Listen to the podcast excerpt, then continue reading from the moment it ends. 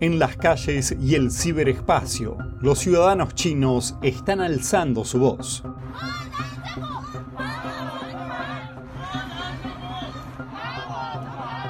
Para un régimen que alardea constantemente de su tasa de aprobación superior al 90%, ¿cómo es realmente la disidencia en China?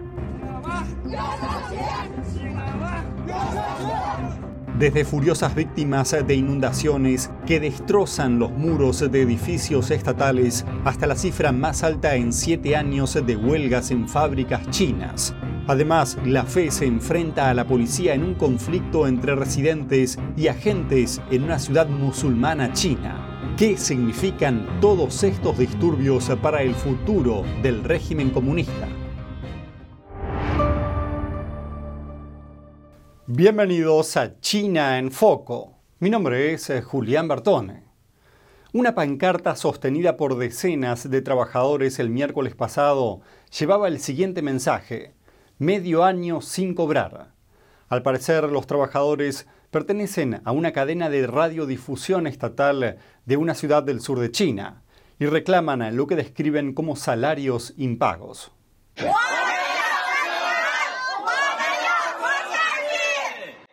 Según informes anteriores, la cadena de televisión es una empresa estatal del Partido Comunista Chino que pagaba bien y ofrecía prestaciones, pero a medida que la economía del país empezó a sufrir una desaceleración del crecimiento, un desempleo juvenil récord y una crisis de deuda local, la casa del salario se está convirtiendo en una tendencia en todo el país.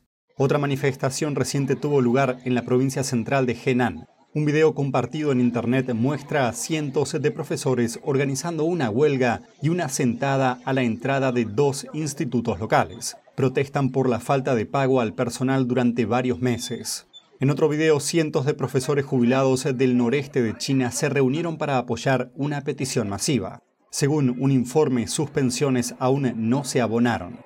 El ex periodista chino Chao Lanxian está siguiendo de cerca los últimos incidentes. Declaró a La Voz de América que nadie actuó con agresividad, pero señaló que las manifestaciones pacíficas son una expresión forzada en la actual sociedad china.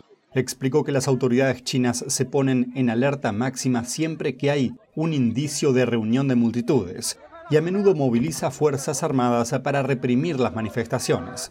Durante los tres años de encierros pandémicos en China, Chao describió una especie de despertar espiritual dentro del público chino. Dice que inspiró a la gente a criticar abiertamente a los líderes del país.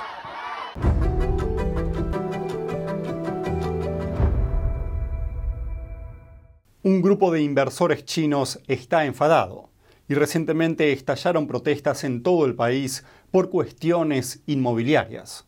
El martes, en Sichuan, al sur de China, compradores de viviendas se manifestaron para protestar por sus casas inacabadas, por las que ya habían pagado. Algunos fueron golpeados por la policía. Un video captó a una mujer desplomada en el suelo. El mismo día, en la costa oriental de Chexiang, las víctimas de un problema similar se manifestaron frente a un banco local, exigiendo a la institución que les devolviera el dinero. Los problemas bancarios llevaron a un promotor inmobiliario a suspender la construcción de sus viviendas por falta de financiación. Beijing, la capital de China, intervino más tarde. El lunes se vio a unos hombres no identificados hostigando a los manifestantes. Agentes de policía que se encontraban en el lugar no le prestaron atención al asunto. Comentarios en Internet llamaban la atención sobre la aparente organización del incidente. Había un grupo de hombres con camisas blancas atacando a los manifestantes, mientras otros sostenían un cartel alto, posiblemente para bloquear la visión del público sobre el incidente. También se enviaron tropas policiales, pero se mantuvieron al margen. Más tarde la policía desalojó a los manifestantes que se negaron a marcharse. La manifestación se organizó después de que la mayor empresa fiduciaria privada de China, Shengrong International Trust, incumpliera su fecha de pago. Varias empresas financieras del interior de China se enfrentan a crisis similares. Casi tres cuartas partes de sus inversiones están comprometidas en el difícil mercado inmobiliario del país. Protestas similares estallaron en otras partes de China.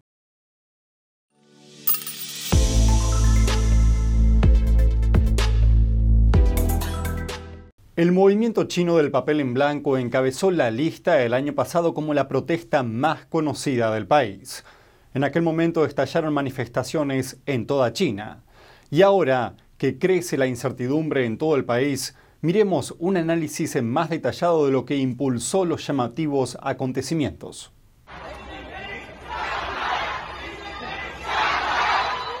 Los manifestantes apuntaron directamente al régimen comunista en el poder. Las protestas se extendieron a Beijing y a una docena de ciudades chinas. Los disturbios se produjeron apenas un mes después de que Xi Jinping se asegurara un tercer mandato en el poder, el primer dirigente chino desde Mao Zedong en conseguirlo. Esto le permite gobernar de por vida. Pero la disidencia pública contra él va en aumento, espoleado por los tres años de medidas draconianas de confinamiento de China. Fuera de Shanghai, ciudadanos de la ciudad de Chengdu, en el suroeste del país, pidieron la dimisión del líder chino.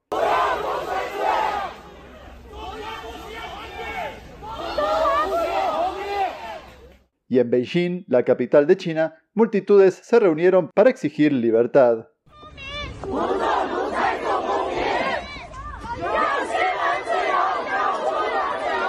La policía irrumpió en las grandes ciudades donde estallaron las protestas. Patrulleros se alinearon en las calles de lugares como Beijing, Shanghai y Shenzhen.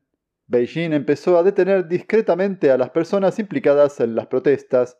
La Organización Internacional para la Defensa de la Libertad de Prensa Reporteros Sin Fronteras reveló que más de un centenar de manifestantes fueron detenidos en China. Una de ellas es Li Ziki, licenciada por Goldsmiths de la Universidad de Londres. Otro fue el participante en una vigilia llamado Chao Qingjin.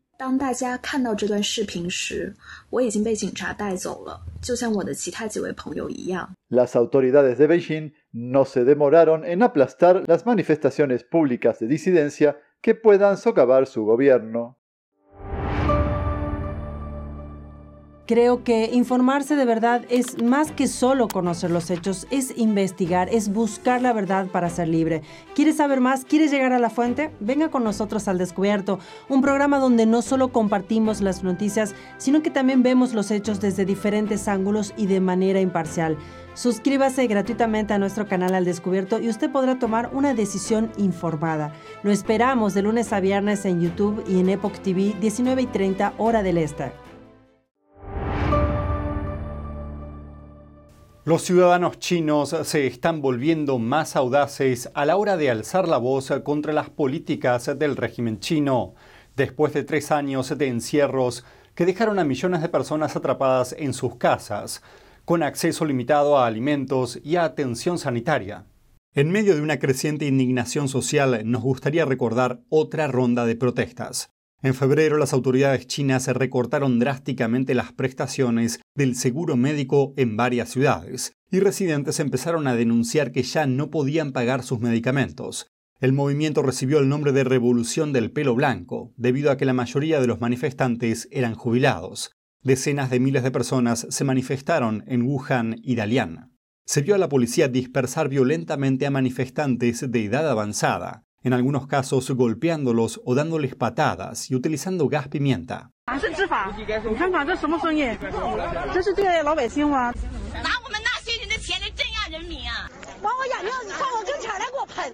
Al menos cinco personas fueron detenidas en Wuhan.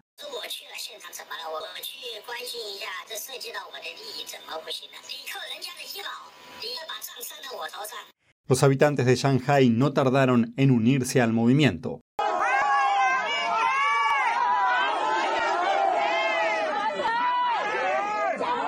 Videos mostraron a multitudes cantando en las calles una melodía llamada La Internacional. Contiene letras como las siguientes.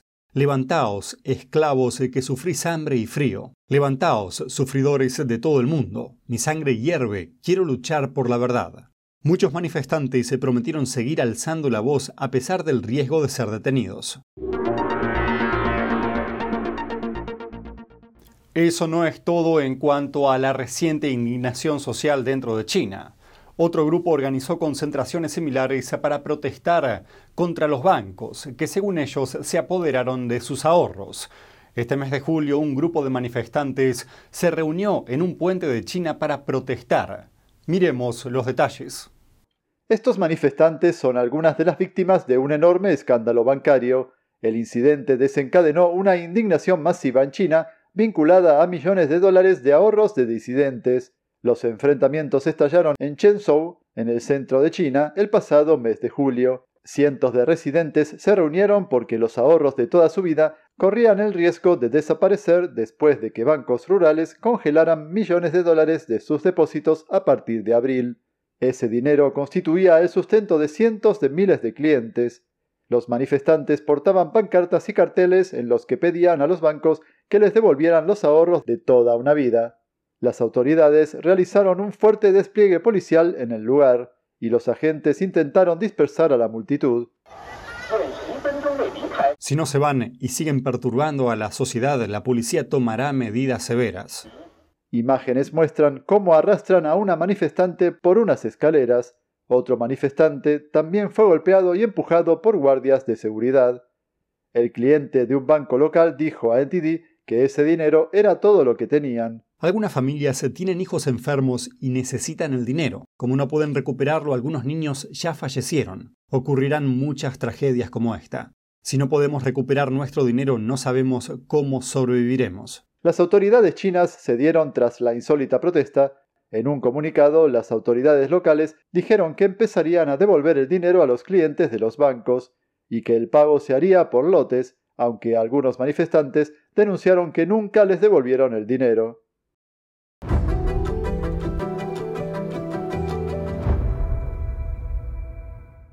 Una impactante declaración del Parlamento británico. Por primera vez un documento oficial describe a Taiwán como un país independiente, cruzando una importante línea roja para la diplomacia con Beijing.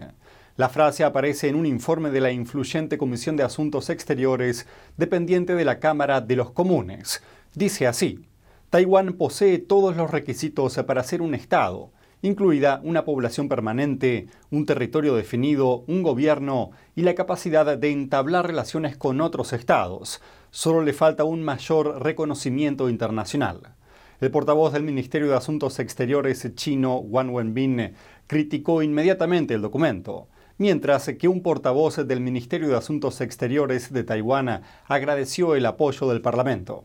Impulsado por el informe del Reino Unido al líder de la mayoría del Senado estadounidense, Chuck Schumer, se le preguntó si el Congreso, o al menos el Senado, debería hacer lo mismo y referirse a Taiwán como un país independiente. Y esta fue su respuesta.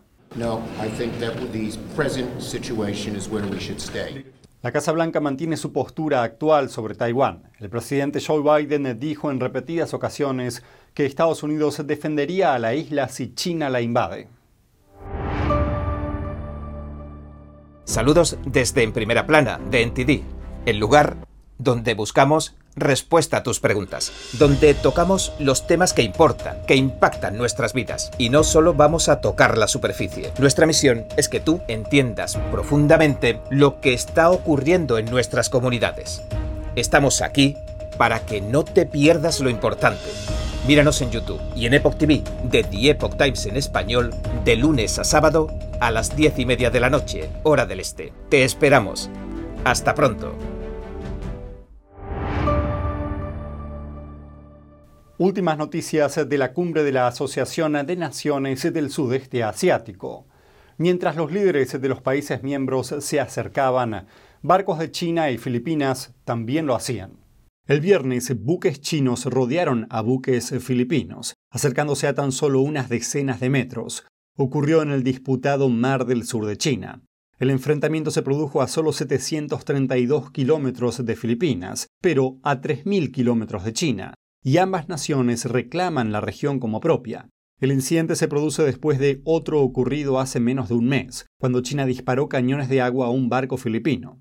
Los ministros de Defensa de Australia y Filipinas acordaron el viernes reunirse anualmente para hacer frente a las crecientes amenazas en la región del Indo-Pacífico. Ambas naciones realizaron ejercicios conjuntos el mes pasado.